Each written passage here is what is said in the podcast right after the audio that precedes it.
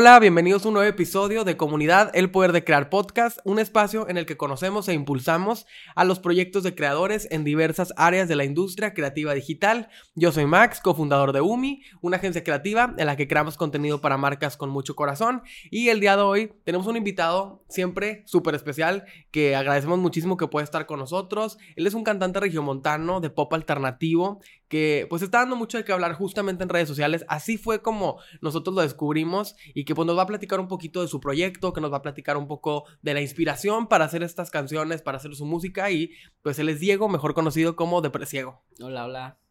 Muchísimas gracias por estar con nosotros aquí en el podcast, gracias por ser parte de nuestra comunidad de creadores. Y pues vamos a hablar el día de hoy de un tema que como te adelantaba hace un poquito me llamó mucho la atención en uno de tus reels donde estabas promocionando creo que es tu último sencillo eh, donde hablaba sobre el miedo a crecer que yo creo que es un, un tema que, bueno, se puede poner súper profundo, pero que a muchos en el área creativa les surge ese miedo a crecer yo creo que tal vez por la... Eh, por la idea de que se te está acabando el tiempo y que no vas a alcanzar a hacer tantas cosas, pero yo quiero que nos platiques un poco de ti, que nos platiques de tu proyecto musical y, y por qué crees que existe ese miedo a crecer. Yo creo que justo, o sea, eso que dijiste se me hizo bien atinado, creo que nunca lo había pensado así de, de específico, pero sí, o sea, siento que, que es mucho como esto de sentir que siempre estás, o sea, como en el ámbito creativo se siente como que siempre estás persiguiendo algo, ¿no? Entonces, siento que también eso de que se te está acabando el tiempo, sí es como a thing que está sucediendo en tu cabeza o como ver como, digo, también mucho esto de la comparativa que hay como con compañeros y así, creadores y todo, ¿no? Y que, que ahorita, especialmente en, en esta, no sé, época del internet, todo empiezan, todos empiezan a tener como este auge o este impulso como desde muy temprana edad y obviamente ir creciendo y madurando te vas dando cuenta que hay como un reloj que en realidad no existe obviamente, pero se siente, se siente así, ¿no? O sea, se siente como que se te está acabando el tiempo y, yo creo que por eso existe el miedo en el ámbito creativo como a crecer, ¿no? También por cómo van caducando tus ideas y whatever, o sea, todo ese, todo ese espectro. ¿Y cómo fue que tú lo descubriste en ti? Porque creo que el ponerlo tal cual, así como un, un discurso con el que pues tú te, te estabas presentando, o sea, te digo, si yo te descubrí por ver ese reel donde hablabas, por, supuesto, de tu música, de tu, de, de todos los temas que trataba tu canción, pero siento que tal cual definirlo como algo, como algo propio, decir, oye, yo tengo este miedo, ya es, como que ya es estar un paso más adelante. O sea, ¿cómo llegó a ti ese miedo a crecer? Justo, o sea, justo eso mismo de, de cumplir 20 o de, de, de, entrar a mis 20 como que y descubrir un poquito de más sobre mi dirección creativa y como sobre lo que quería hacer y en general cómo, cómo funciona todo ahora como más profesionalmente, como conociendo más, más personas del ámbito. Este, tuve un poco de, de choques de realidad, ¿no? Entonces también... ¿Qué choques tuviste? Pues lo mismo, o sea, lo mismo de, del, del, del, tiempo, o sea, lo mismo de, de, la comparación, que la comparación es inevitable, obviamente por más que, que, uno no quisiera como pensar en ello, llegas a, es que este, este güey está yendo mejor que a mí, o lo que sea, o sea, como que también tratando de, de tú impulsarte y, y, y ver qué es lo que puedes hacer para, para aprovechar tus capacidades y tu talento y lo que sea, tus herramientas, lo que tengas a tu favor, para llegar a la meta establecida que tienes en un lapso de un año o en, sabes, como esas metas que te pones a corto o mediano plazo, este, obviamente tuve esos choques de, ok, creo que a lo mejor hay metas de corto plazo que a lo mejor toman más tiempo, o hay metas de mediano plazo que puede que tomen todavía el doble de tiempo, ¿sabes? Entonces como que esos choques de realidad fueron los que me fueron específicamente en los 20 como haciendo reactivar. Y, y ese cambio fue justamente cuando cumpliste 20 años, o sea, empezó como en, en ese periodo como que, sí, pues brincas, das un salto y dices, chin, o sea, ya, ya es en serio, ¿no? Ya, ya crecí y ya no hay vuelta atrás, porque te decía hace un momento, yo también comparto eso, o sea, yo por mucho tiempo tuve ese miedo a crecer y cumplir años para mí no me gustaba, o sea, era cada año que cumplía años era no quiero crecer, hoy un año más y luego te das cuenta que pues que no se detiene, que es inevitable que creces y empiezas como a, a adoptar esas ideas como la que decías de bueno, ese reloj no existe, la meta la defines tú, pero es muy fácil decirlo y no es tan fácil como creértelo en serio porque como te decía, los, los, años sí siguen contando y los días sí siguen pasando y sí seguimos avanzando y, y como que se vuelve como una trampa. Yo siempre digo que crecer es una trampa en la que una vez que, que te la crees, caes en ella y ya no, no, no, es tan fácil salir porque pues empiezas como a adoptar costumbres, empiezas a adoptar estereotipos, empiezas a adoptar expectativas de gente, eh, ya tienes tantos años, tienes que ser, tienes que cumplir con esto, ya tienes tal edad, ya tienes que haberte graduado de tu escuela, o sea, como que y se te carga una mochila de cosas que dices, hoy no, no, la, no, quiero esta mochila, la quiero, la quiero, quiero soltarla, pero a veces está como casi que amarrada con seguro, ¿no? Entonces, eh, ¿fue justamente cuando cumpliste los 20 o, o, cómo fue que lo descubriste? Sí, fue, o sea, por más chistoso que suene, como que, o sea, como ese, ese chip, sí, es como, y es algo que yo tenía muy en cuenta porque obviamente yo tenía desde antes como este, esta concepción de que era tener 20 y como este que iban a hacer las cosas cuando tuvieras 20. Que la, o sea, como, como este, este switch que dicen que prende, o sea, como cuando piensas de que cuando, no sé, que cuando tenga hijos o cuando me voy a casar, obviamente lo piensas como al, a futuro y como que piensas que es algo que va a cambiar radicalmente, pero en realidad es algo que va... Que va a ser gradual. Ajá, vas gradual y obviamente en un momento dices, ok, ya voy a tener hijos y estás preparado como para tener hijos. Sentir, o sea, digo, es una analogía un poco dispersa, pero sí sí es como un, proceso en, el que te vas acercando como, ok, creo que tengo como que enfocarme un poco más en mí, o, sea, supongo que es el momento perfecto para, experimentar todo lo que quieras experimentar y, y, probarte a ti este, en diferentes cosas, ¿no? Entonces, sí siento que fue como a los 20 cuando dije, ok, creo que tengo que tomarme más en serio lo que estoy haciendo, tengo que complacerme a mí en lo que estoy haciendo y, que, sentir el, gusto de, hacerlo, ¿no? O sea, realmente sí, sí siento que fue a esa edad. ¿Y, no crees que es una contradicción? O sea, tomarte más en serio las cosas como un, un pues, un acompañante de crecer. O sea, como que se vuelve inevitable, pero a la vez dices, pues no quiero tomarme las cosas tan en serio porque quiero vivir el momento y que era justamente lo que, lo que tú compartes también en tus redes. Oye, bueno, descubrí cuál es el propósito, pues que no te lo voy a spoilear, pero tal cual así lo dices, es crear memorias, es crear experiencias, estar en el lugar donde estás. Creo que, al menos, bueno, yo lo, yo lo creo que es la, es la única forma de, de verdaderamente dejar que no corra el tiempo cuando estás en el lugar donde tienes que estar disfrutando lo que estás haciendo y viviéndolo al máximo, ¿no crees? Sí, 100%. O sea, y justo, justo eso que, o sea, como aunado a todo esto de crear memorias y, y eso, siento que va mucho como qué puedo hacer para que sean cosas placenteras, ¿no? O sea, como... Y, te digo, yo, o sea, con esto de la música obviamente lo hago como... Siempre he tratado de ser como una... No tratado, siempre he sido una persona como muy ecléctica y como que todo lo que hago me remonta a este tiempo de mi vida, ¿no? Entonces, yo recuerdo que, no sé, entrando en mis primeros semestres de universidad, recuerdo que leía como mucho, mucha poesía o lo que sea, no sé. Pero yo recuerdo que podía como tratar de pensar lo que estaba haciendo como, no sé, Jaime Sabines, que era un poeta que me gusta mucho. Este, podía como remontarme a eso y quería como un poquito de, de encontrar algún tipo de afinidad como con esas historias bohemias que existen detrás de un poema o de una foto o de una canción, que en este caso fue la música. Pero, pero sí es muy interesante como, como traté de darles como un poco de, digo personalmente, obviamente el proyecto es muy personal también, entonces como personalmente tratar de realmente crear contenido para mis memorias se me hace como fundamental, ¿no? O sea, yo, como lo que ustedes me contaban hace ratito de que era, esto se tenía que hacer este año porque se tenía que hacer este año y lo siguen haciendo y lo disfrutan. Y probablemente en un futuro van a regresar y van a decir de que, ah, ¿te acuerdas? O cómo, cómo, cómo empezó todo esto, ¿sabes? Como, o sea, es muy loco cómo las acciones influyen tanto en lo que en algún futuro vamos a llegar a ser, ¿no? Claro, como descubrir, al menos en, en, tu ámbito, un quehacer artístico y creativo que te ayudara a remontarte a, lo que estabas viviendo y a la historia que estabas contando en ese momento. Claro. Y que fuera como tu forma de dejar huella, que yo creo que también es algo que los creativos hacemos mucho. O sea, buscamos siempre cambiar algo.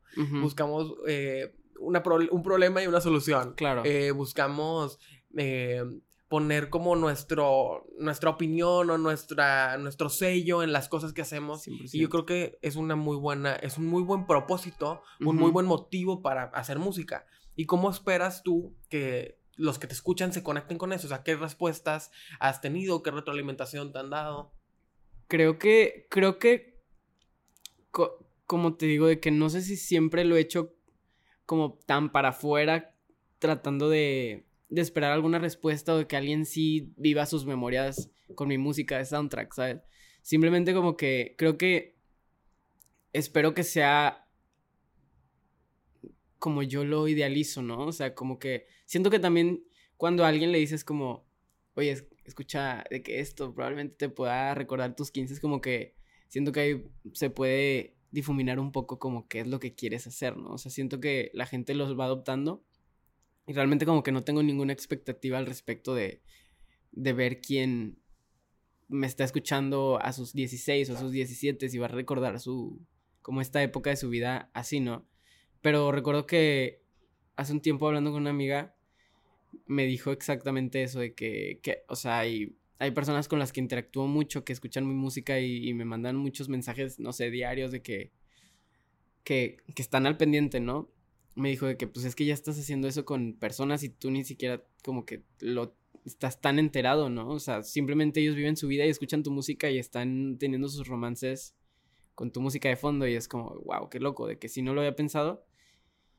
Y, y, y, creo que también es algo de lo que no me entero porque pues obviamente cada quien vive su vida a su forma. A su forma y, y idealiza sus momentos con la música que quiere o con los libros que quiere o con las películas que quiere. Entonces, yo espero que esté llegando a la gente que lo necesite y que lo sienta como yo siento la música y yo escucho la música de otros artistas que me gustan, ¿sabes? Entonces. No, y, me gustó mucho eso que dijiste porque hablas de el soundtrack. De, bueno, cuáles son las canciones que acompañan a la película, si lo queremos poner como en contexto. Y esta, esta música tú la creaste para que acompañara a tus momentos, tus vivencias, pero para alguien más puede ser totalmente distinto y puede tener una interpretación distinta. Y creo que es algo muy maduro como artista llegar a ese punto donde puedes aceptar y reconocer que esta canción impacta de, muchas formas y que eh, es libre y que como que siento que la dejas ir, ¿no? 100%. O sea, para mí, Marco, o sea, en tu caso, para ti marcó algo, la interpretaste, la viviste, la sentiste, la escribiste, ahí está. Y la pones allá afuera para que los demás que la escuchen puedan tener su propia historia. Y yo creo que eso es algo como que lo, mejor que puedes hacer también como para cerrar ciclos con las canciones, con los proyectos y llegar a cosas nuevas, ¿no? No, y justo si pasa eso de que como que las canciones digo, por muy absurdo que suene o como muy, no sé, muy romántico que suene las canciones, como que sí, una vez que están afuera, sí se sienten que ya, ya no, te, pertenecen.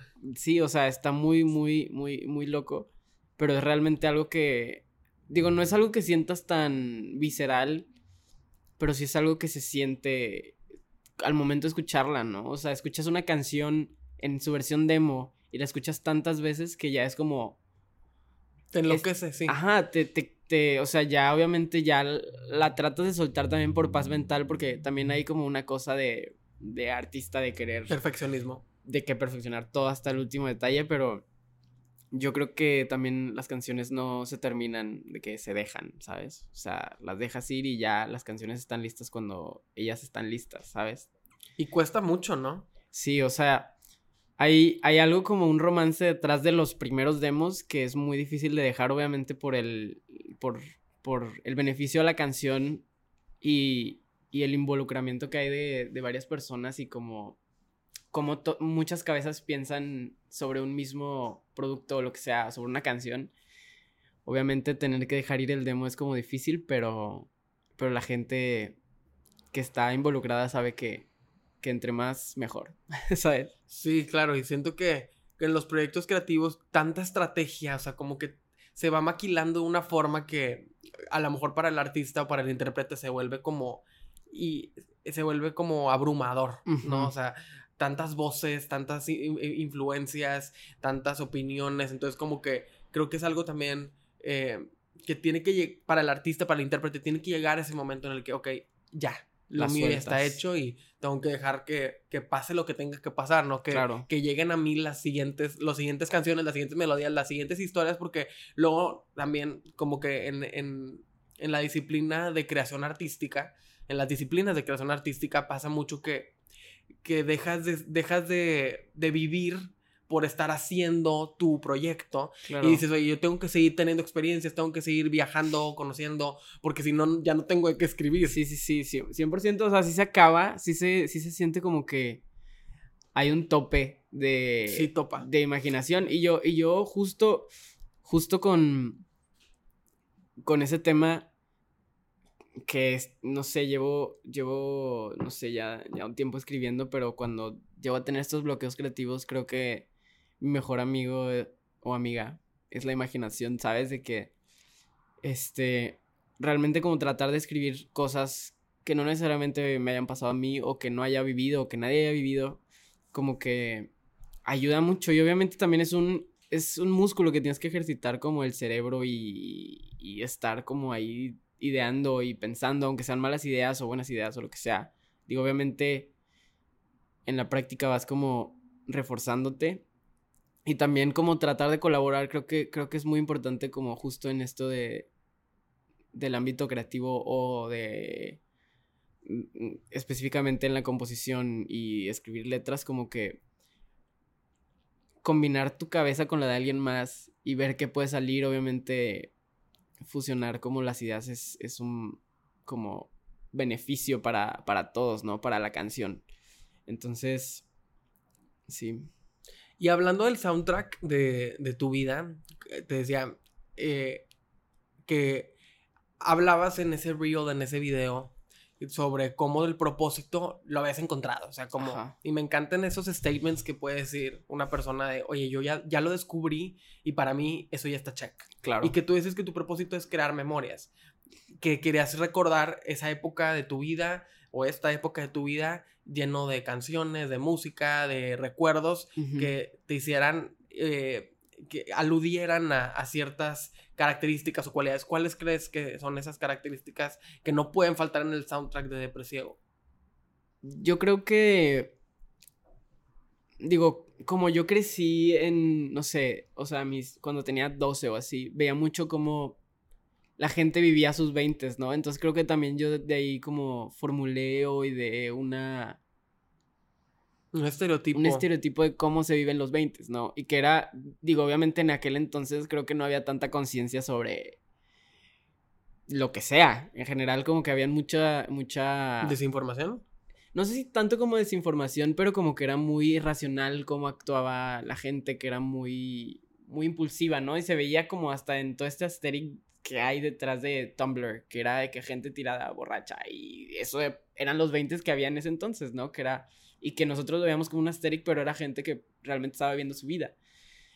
Y que, y que ahorita pues ya es muy diferente a que hay más conciencia sobre...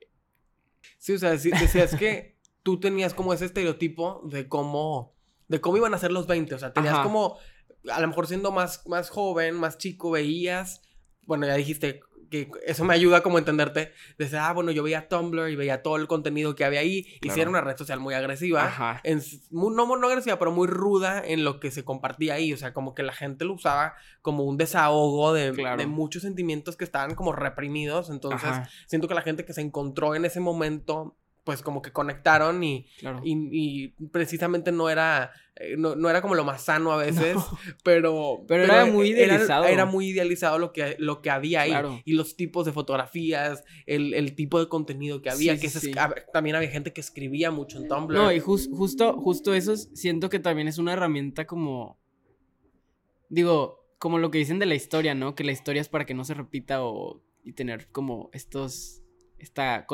concientización de cosas que se pudieron haber hecho mejor, ¿no? O, cosas que no quieres tú en tu historia.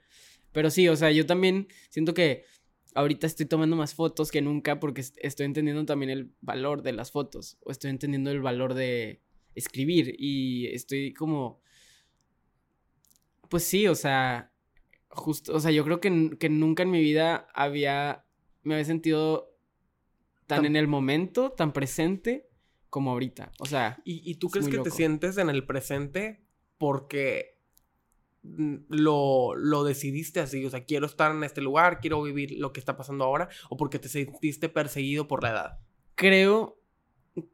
Creo que tiene mucho que ver como.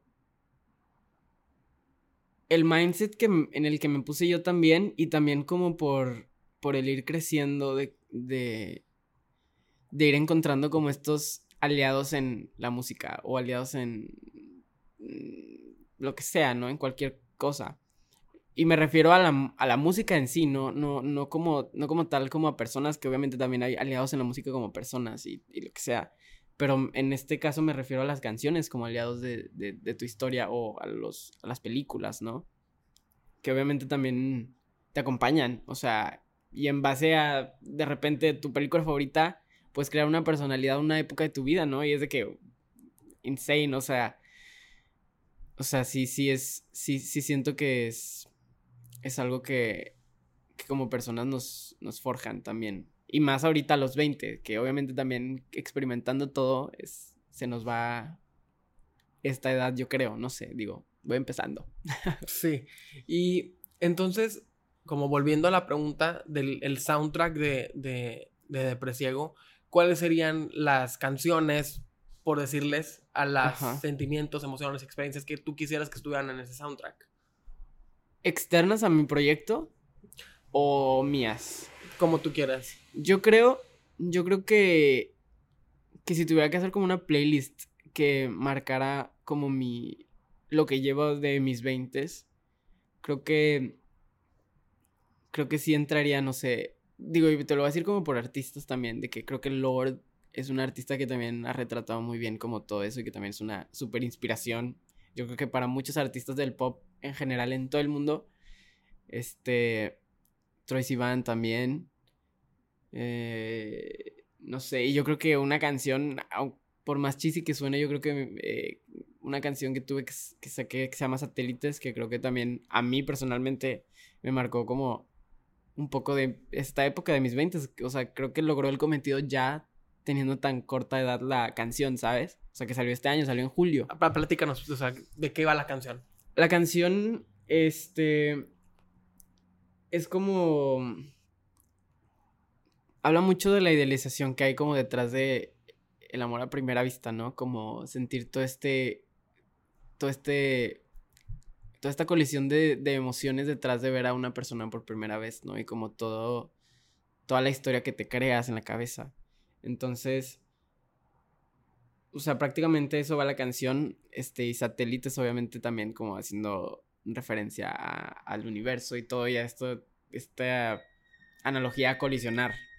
Entonces, sí, esa canción sí, sí siento que me marcó por lo que hizo a lo que causó para que para llegara que tú escribieras. no, también para que llegara como a más oídos y como escuchar más, nunca había tenido ese, ese, ese approach, ¿no? Entonces también para mí fue algo nuevo de que con esa canción y escuchar tantas opiniones y como aprobación y desaprobación y comentarios buenos y comentarios malos también fue como algo nuevo para ti. Ajá, me gustó, de que, ¿sabes? O sea, hasta lo malo me gustó. O sea, lo disfruté.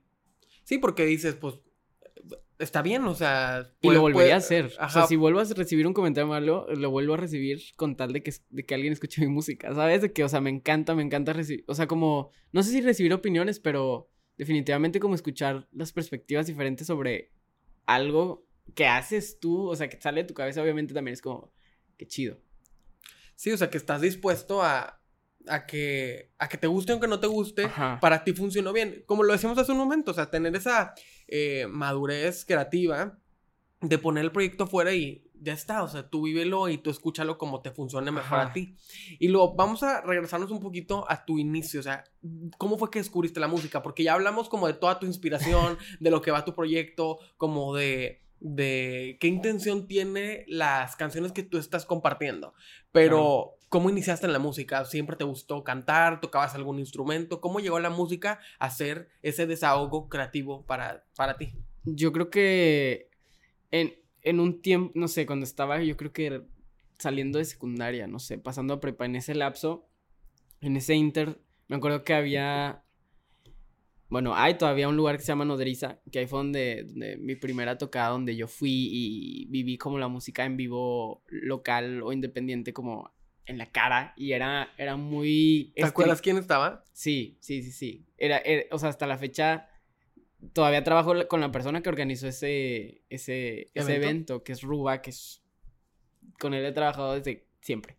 Entonces, sí, o sea, recuerdo que estaba los Blenders, o Tortuga, Riel, este, Hawaiian Gremlin. Eran puras bandas así independientes de Ciudad de México, pero que eran un nombre importante como en la escena local mexicana, ¿no?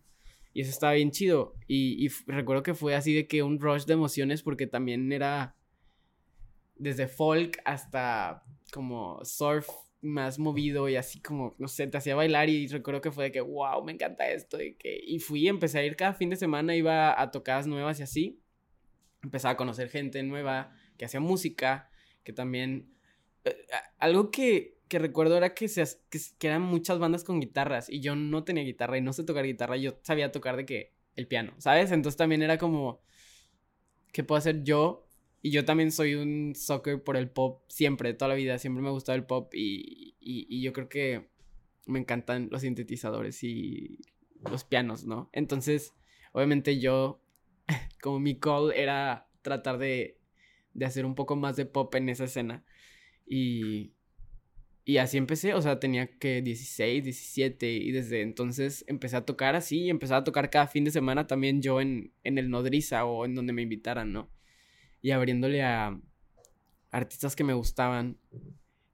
Este, digo, siempre he sido, siempre me ha gustado mucho los eventos chiquitos así con bandas de, no sé, de Latinoamérica. Me gusta mucho el pop latinoamericano, en especial el chileno. Y una vez me tocó abrirle a, a un artista que se llama Fármacos que es un artista chileno también, de pop. Entonces ahí fue como que, ah, ok, creo que estoy llevándolo por un buen camino si ya me hablaron como para. Me estoy acercando al lugar, al escenario en el que yo quiero estar. Claro, sí. Y luego, nunca tuviste como ese ese descubrimiento personal de ser el espectador en nodriza a ser el que estaba en el escenario? Creo que, o sea, creo que nunca lo sentí como tan, Separado. Tan separado. Sí, era muy. Digo, el, lugar era, era un venue muy como. muy personal también. De que. Pues, no sé, el, eran tarimas el escenario, ¿no? Entonces.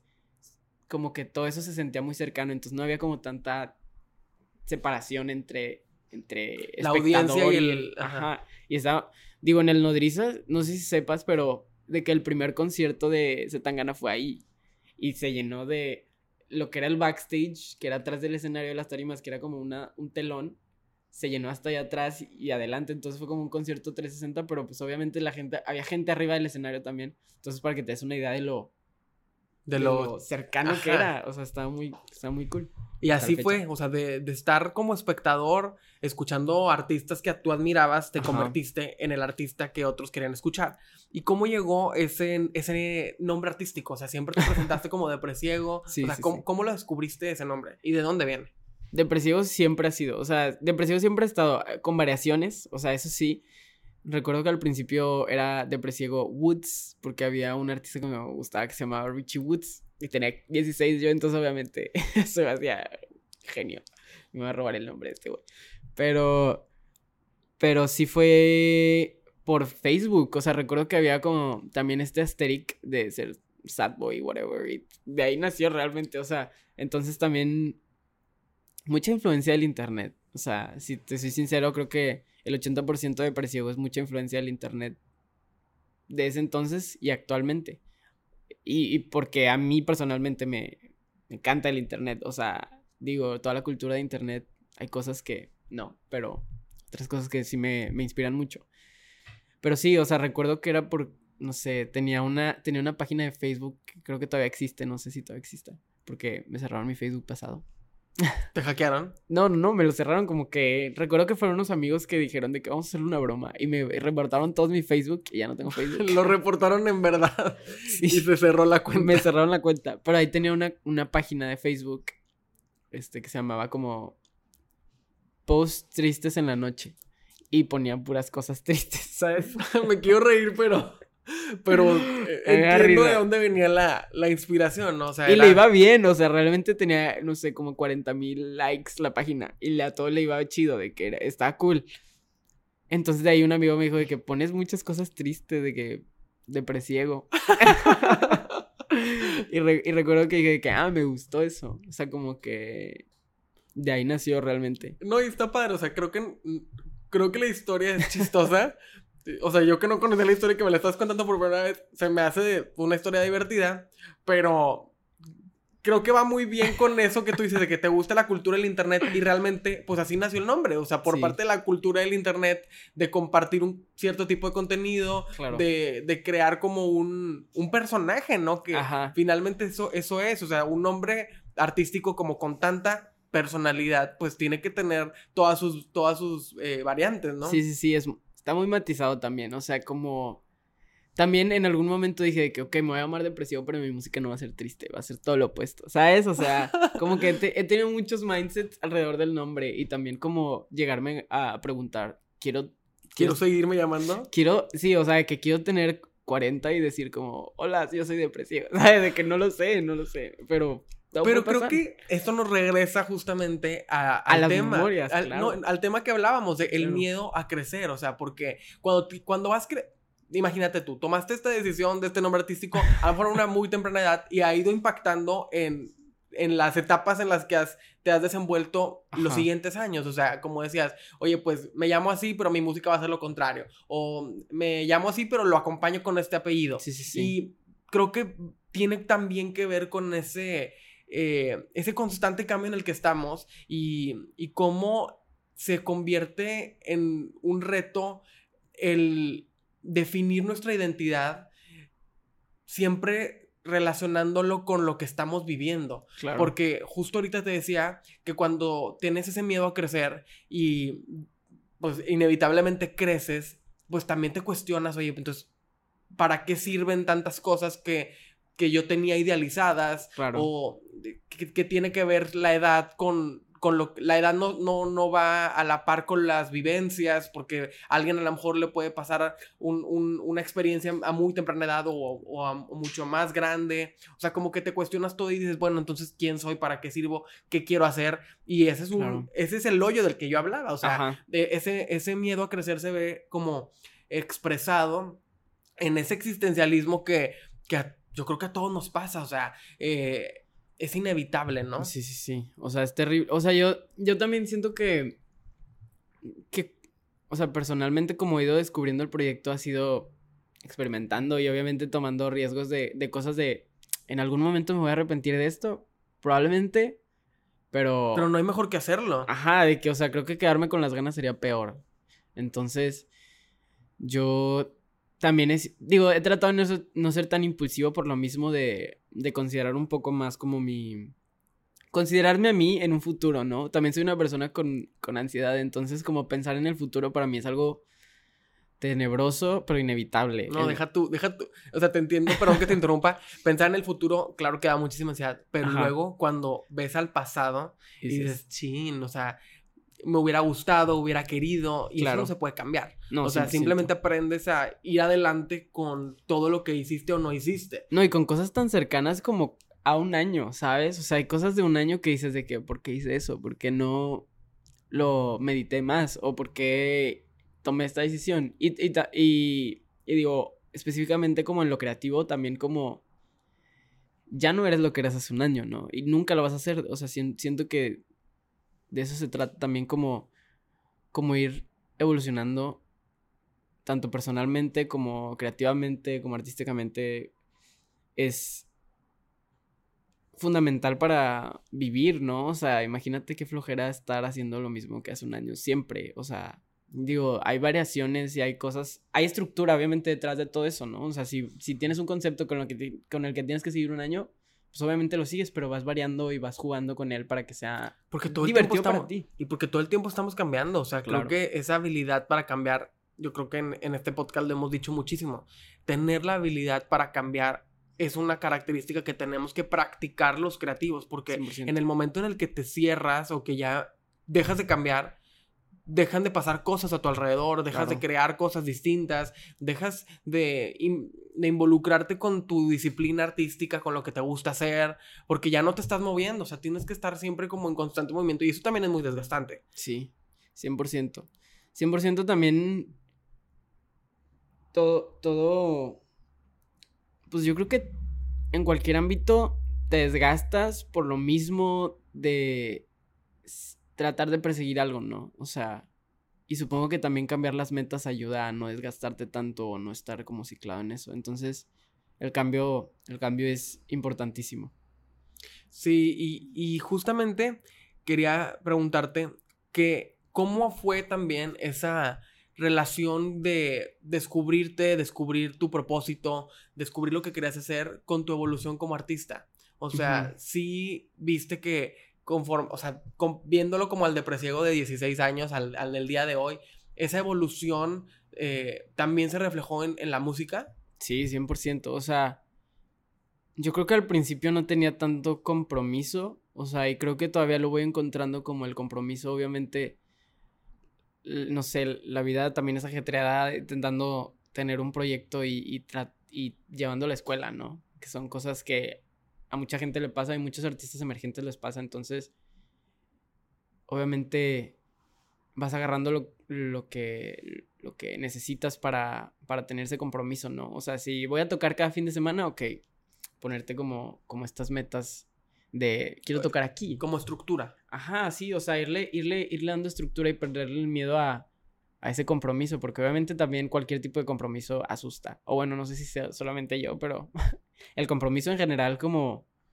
ok, voy a hacer esto y vamos de que, vámonos bien. O sea, siento que, que para mí también encontrar ese compromiso fue un proceso y ahorita estoy en un lugar donde me siento más comprometido y me, me involucro más en todos los procesos, en todos los ámbitos, tanto el visual como el musical, como conceptual, de contenido, ¿sabes? Como tratar de, de, de hacer que el proyecto sea 100% mío, que, que sí, o sea, si bien hay, hay colaboradores con, con amigos y, y amigas, hay mucho, mucha dirección de mi parte de lo que quiero hacer y lo que no quiero hacer, porque obviamente también aunado a, a lo que estábamos diciendo hace ratito,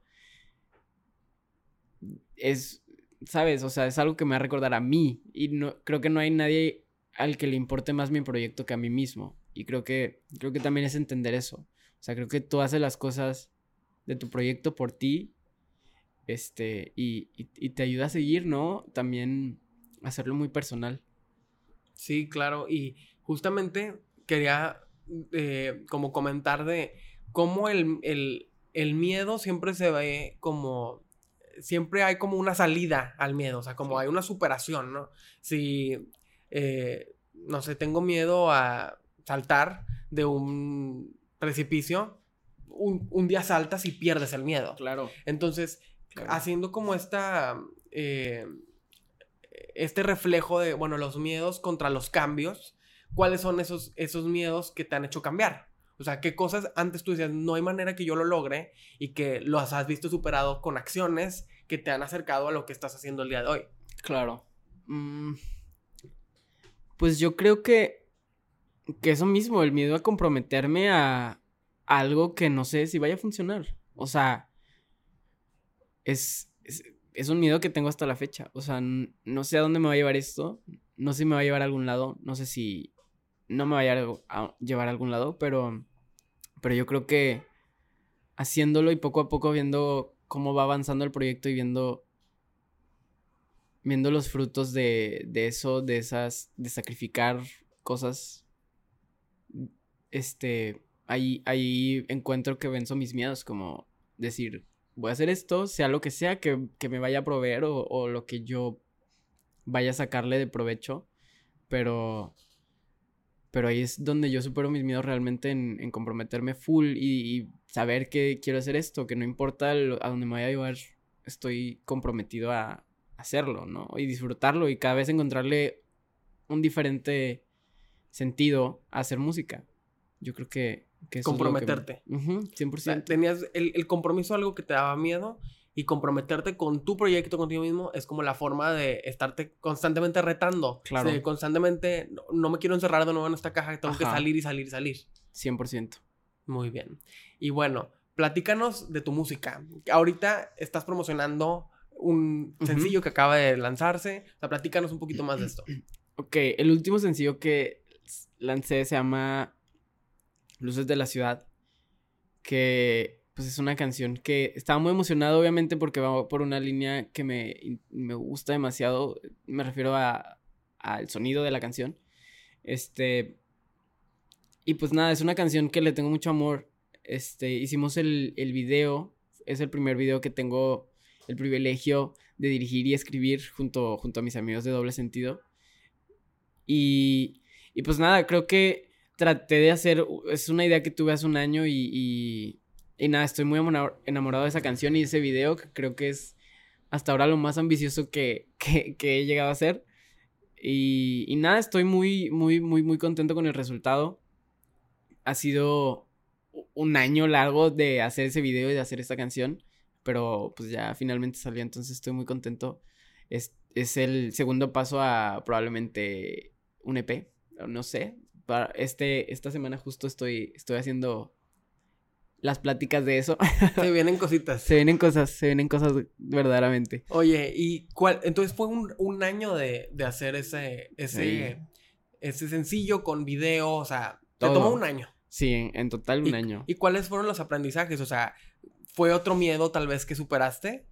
Creo, creo que yo también le huyo mucho al, a como el liderazgo o, tomar más control sobre lo que haga, ¿no? No sé cómo. Sí, dar la dirección. Me da miedo esa responsabilidad de si sale mal es por mí, pero también creo que si no me arriesgo no va a existir ese si sale bien también es por ti, ¿no? O sea, como este arriesgarme, o sea, le, le oía mucho a, a, eso y este este este sencillo me, llevó, me orilló a, ok, quiero hacer esto con esta visión que tengo desde hace un año, obviamente lo voy a trabajar hasta que salga como quiero que salga, ¿no? ¿Y hubieron errores? Hubieron errores, mm, te diría que no. O sea, creo que, creo, o sea, obviamente las cosas no siempre salen al 100 como te lo imaginas, pero que haya un error que yo diga como esto salió mal, no. O sea, y, y por lo mismo, por el equipo, por mis amigos, porque trabajo con mis amigos, o sea, obviamente nos entendemos full, entonces no hay como un, un, un una pérdida de comunicación ahí, ¿no? Pero, pero sí. Y luego, ¿cuál ha sido la respuesta? ¿Cómo les qué, qué, qué, respuestas has tenido? Platícanos del video, de qué se trata. Ok, el video, el video trata sobre Diego, que soy yo, que vive en un pueblo fantasma abandonado con su mejor amigo, que es una criatura que no tiene rostro, que es mide como 1.90 y es un, una entidad celeste, ¿no? Así como con pelo y con como muy fluffy, pues. Y viven en, en este lugar y su destino deseado es llegar a donde están las luces de la ciudad, que es como una cruzando las colinas y las calles y las carreteras para llegar hasta ese punto donde se alcanza a ver la ciudad, ¿no? Entonces como se incursionan como en esta travesía y en esta pues aventura donde ponen sus vidas en riesgo porque obviamente pues la gente no está acostumbrada a ver un monstruo azul. Entonces pues se arriesgan y se van y y llegan hasta donde tienen que ver las luces, pero hay un pequeño plot twist que no quisiera spoilear para que lo vean. Pero, pero pues es un video muy emotivo. O sea, realmente creo que recuerdo que cuando se lo enseñaba a mis amigos, si me decían de que, ay, se me puso la piel chinita, yo decía como, yes, O sea, de que, de que lo logré, de que eso era lo que quería. O sea, y obviamente también he recibido muchos comentarios. Creo que respecto al video, a- a- me gusta que se haya notado como el esfuerzo. Entonces sí he recibido muchos comentarios del, del video y de la canción también, de, del sonido, que, estamos agarrando un poquito un sonido más, más, no sé, más cohesivo a todo lo que había hecho y a todo lo que quiero sonar ahora. Entonces, sí se ha notado, me han, me han felicitado mucho porque les gusta, dicen, siempre me dicen eso y me, me emociona tanto y también eso me llena mucho que, que cada canción siempre suena Más depresivo. más depresivo, ajá, sí, está, está muy loco, me gusta mucho. No, eso es muy bonito de un proyecto que, como dices, cuando se va haciendo más cohesivo Ajá. y que vas descubriéndolo más. O sea, eh, ahorita traigo, como que traigo mucho, mucho, mucho porque acabo de ver una obra musical donde hablan de encontrar tu identidad. Claro. Entonces, lo traigo muy presente como descubrir la identidad es el trabajo de todos los días. O sea, cada día es un, es un reto y cada día es un 100%. avance. Eh, cada día se siente diferente porque pasan cosas diferentes. O sea, es inevitable que, que como artistas no nos sintamos como siempre descubriéndonos. Y creo que es muy satisfactorio cuando un proyecto finalmente le ves forma y dices, ay, me está gustando esto y que no es eh, absoluto, o sea, puede que mañana Ajá. cambie, puede que mañana descubra otra cosa que me haga ir a otro lado, pero pues ahora me está gustando y eso sí, es algo aquí bueno. estoy, ¿no? Sí, 100%. Sí. O sea, encontrar... Y también como lo mismo de que te decía de que, aunque, aunque tenga estructura y sea cohesivo, también como jugar con eso, ¿no? Digo, creo que en el proyecto hemos encontrado una línea gráfica que estamos siguiendo ahorita. Y eso me pone muy contento, pero también jugar con la iconografía de lo que es el proyecto, ¿no? O sea, ahorita estoy usando traje para todo, todo lo que sea del proyecto. O sea, me encanta y me gusta mucho.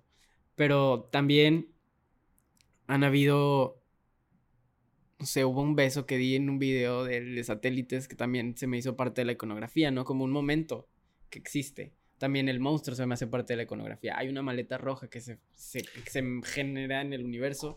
Y obviamente ir usando todos esos recursos me encanta. También es muy de que es como soy fan del pop, ¿no? O sea, como, como voy identificando que la iconografía es parte de todo, de un todo. O sea, para mí me hace mucho sentido tener que usar traje y tener un monstruo azul. Sí, porque pues va, va construyendo también pues, el universo en el que existe tu proyecto. Creo Claro. que es algo muy padre también de cuando tu proyecto musical o tu proyecto artístico lo construyes como separado también de ti. O sea, porque puede crecer a un lugar que tú nunca te imaginaste que donde tú, donde Diego fuera a estar, depresivo Sí. sí está. O sea, como que siento que es una, un- una, como una vida totalmente distinta. Claro. O sea, un, un lugar en donde puedes salir y entrar con No, facilidad. justo, justo eso de, de crear el mundo de, de Presiego, por así decirlo, también es como mucho la inquietud que yo, no sé, este video también es muy fantasioso. Yo tenía una inquietud enorme de jugar a la fantasía, no sé, Alicia en el País de las Maravillas es de mis películas favoritas y siempre marcó mi, cómo funcionaba mi cabeza, ¿no? Y como la curiosidad existía siempre. Y también como llevar algo tan alejado de la fantasía de alguna manera, no sé, y, y en mi proyecto también como que no lo veía tan, tan afín, lo logramos llevar hasta ese lado donde existía la fantasía y digo, si es meter un pie como a la fantasía, pues obviamente ahí vamos poco a poco, pero, pero me, me encanta poder tener también este, este apoyo de mis amigos para decir de que va, vamos a experimentar, quién sabe cómo le vaya a Te ir. compramos la idea, vamos a hacerlo. Ajá, let's do it. Eso está bien, esto está bien chido. No, y pues muchísimas felicidades por este proyecto. Yo creo que nos dejas a todos con la inquietud de escuchar más de tu música, de meternos a ese mundo de presiego y ver todo lo que está eh, pasando y descubrir esos iconos, descubrir esos personajes, porque pues al menos como lo platicas, yo creo que nos Claro. habla de, de que tiene mucho corazón el proyecto y pues eso nos encanta. Cuando hay proyectos que tienen mucho corazón, pues quiere decir que hay muchas voluntades, que hay muchos esfuerzos, que hay muchas ideas que se están trabajando para que esto sea único y sea inigualable y Sí, pues sí, eso sí. yo creo que le da muchísimo valor a cualquier proyecto. Muchísimas felicidades. Por favor, déjanos tus redes, háblanos de tu, de tu, dónde te podemos encontrar para que los que nos están escuchando y nos están viendo en el podcast puedan seguirte y puedan ver más de tu trabajo. Estoy en todos lados como de presiego con doble S. O sea, depre, doble S, ciego. Así. Este. eh, ahorita estoy todavía trabajando para nuevo, nueva música, nuevo contenido. Este. Que se verá hasta el otro año, porque ya ahorita ya se va a acabar el año. Entonces no haría mucho sentido. Pero sí, eso, eso es lo que estoy. Estoy trabajando en nueva música. Un Pero- EP probablemente. Así te pueden encontrar de Presiego en Spotify, en YouTube, en, Instagram, lados. en todos lados. No hay otro de precio. Perfecto. No, pues muchísimas gracias por estar con nosotros aquí en El Poder de Crear. Gracias por ser Muchas de por parte de nuestra comunidad de creadores. Gracias por compartir con nosotros sobre tu proyecto, por hablar sobre el miedo a crecer. Esperemos que les haya gustado mucho este episodio. Nos quedamos con tu historia y nos vemos y nos escuchamos en el próximo episodio. Muchas gracias. Adiós.